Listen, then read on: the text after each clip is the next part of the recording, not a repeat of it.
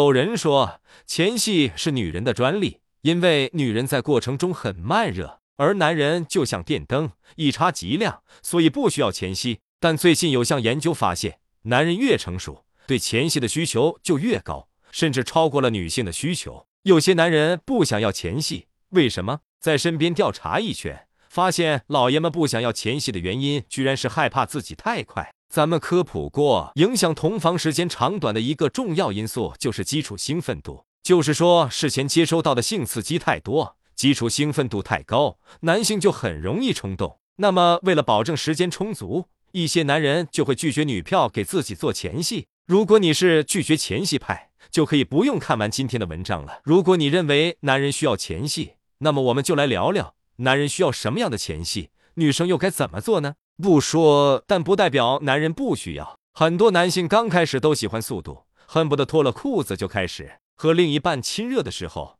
也是急吼吼的把手拿到重点部位。可你有没有想过，性阀值是会变化的？随着年纪和经验增长，你会发现自己似乎越来越淡定了。没那么想要的时候，任凭女友怎么暗示，也提不起兴趣。当你从新手变成老司机，就能意识到前戏的重要性。他就一个姿势走完全程，一次两次是没问题。可是时间长了，我想到要跟他啪啪，都不是那种开心兴奋的感觉。我就希望他花样多点，不要那么被动，什么都表现得很抗拒，很难接受，我也难受啊。女生如何为男生前戏？在正常的性生活中，最好的状态应该是双方都很累，同时又都很满足。作为女生，你不喜欢单刀直入，需要气氛的烘托，小火慢炖来点燃激情。其实男人也是一样，他也会希望你主动抚摸他、亲吻他，试试主动激发他的斗志，让他感到新鲜有趣。对你只有好处没有坏处。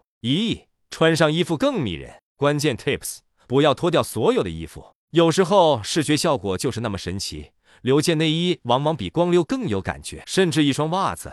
一条绑带都能获得意想不到的效果。二、探索他的动情区。其实男性和女性的身体动情区分布很相似，其次是胸部、嘴唇、臀部、大腿内侧、耳朵、后背。别直接跳过这些步骤。三、开玩笑、玩游戏。俗话说，有点好色的女人最可爱。跟男票说句带颜色的笑话，或者分享你刚学到的小知识，问他想不想尝试一下。所以，女生们。你们懂了吗？